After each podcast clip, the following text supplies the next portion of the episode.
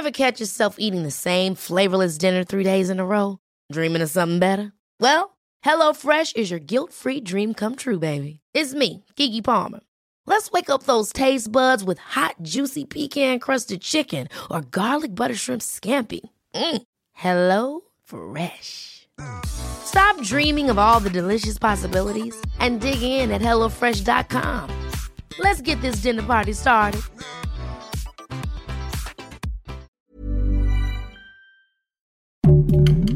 Heraldo Podcast, un lugar para tus oídos. Hoy, en primera plana, Rusia inicia la guerra contra Ucrania. Vladimir Putin ordenó una operación militar especial y comenzó el bombardeo en territorio enemigo. Te contamos todo lo que se sabe al momento.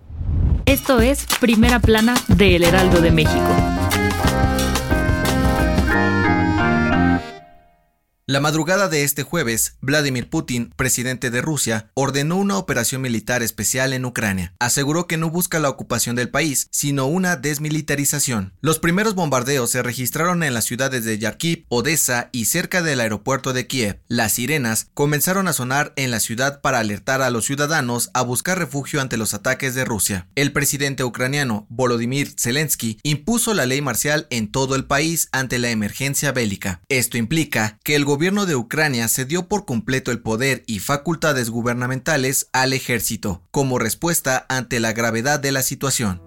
La OTAN, ONU y los líderes del mundo han condenado las acciones de Vladimir Putin. El presidente ruso advirtió que habrá represalias a quienes busquen interferir en la operación contra Ucrania, pues responderán de inmediato y las consecuencias serán graves.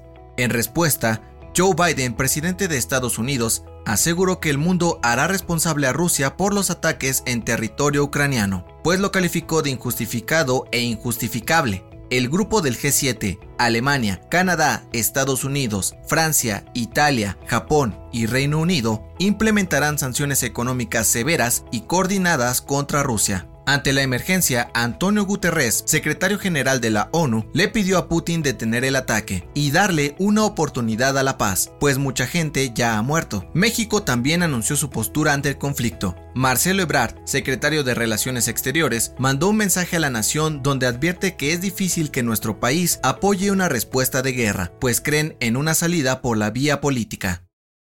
La invasión de Rusia siguió avanzando en el transcurso de la madrugada y se reportó la presencia de militares en la zona de Chernobyl, cerca de la planta nuclear, informó el asesor del Ministerio del Interior, Anton Gerashenko. El presidente Volodymyr Zelensky advirtió que las tropas rusas buscan hacerse con el control de la planta de energía y de resultar dañada, esto puede provocar la propagación de polvo nuclear por toda Ucrania, Bielorrusia y Europa. Nuestros defensores están dando sus vidas para que la tragedia de 1986 no se repita. Es una declaración de guerra contra toda Europa, dijo en su cuenta de Twitter.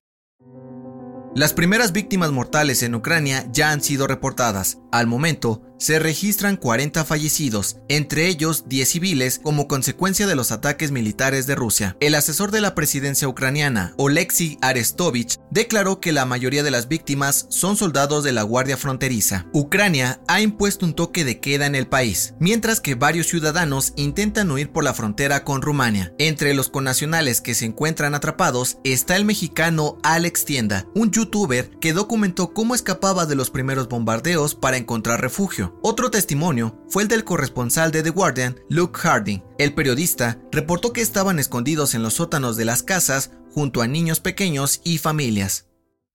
La última respuesta de Estados Unidos la dio el presidente Joe Biden en un nuevo mensaje. Putin es el agresor. Eligió ir a esta guerra, ahora él y su país pagarán las consecuencias, dijo en conferencia desde la Casa Blanca. La estrategia de Biden será imponer sanciones a los cuatro principales bancos rusos para recortar su presupuesto de armamento. Cualquier activo que tengan en Estados Unidos será bloqueado. Sobre la respuesta a los ataques, advirtió que no enviará tropas a Ucrania, solo limitarán su capacidad económica para hacer negocios en dólares, aunque defenderán cada territorio de la OTAN si es atacado por Rusia, pues acusó a Putin de querer construir un imperio. El presidente también dijo que liberarán reservas de petróleo para evitar una crisis y que Estados Unidos está preparado para cualquier ataque cibernético de los rusos. Tampoco planea reunirse con Putin. Yo soy José Mata y te espero en la próxima. Esto fue Primera Plana, un podcast del Heraldo de México. Encuentra nuestra primera plana en el periódico impreso, página web y ahora en podcast. Síguenos en Instagram y TikTok como El Heraldo Podcast y en Facebook, Twitter y YouTube como El Heraldo de México. Hasta mañana.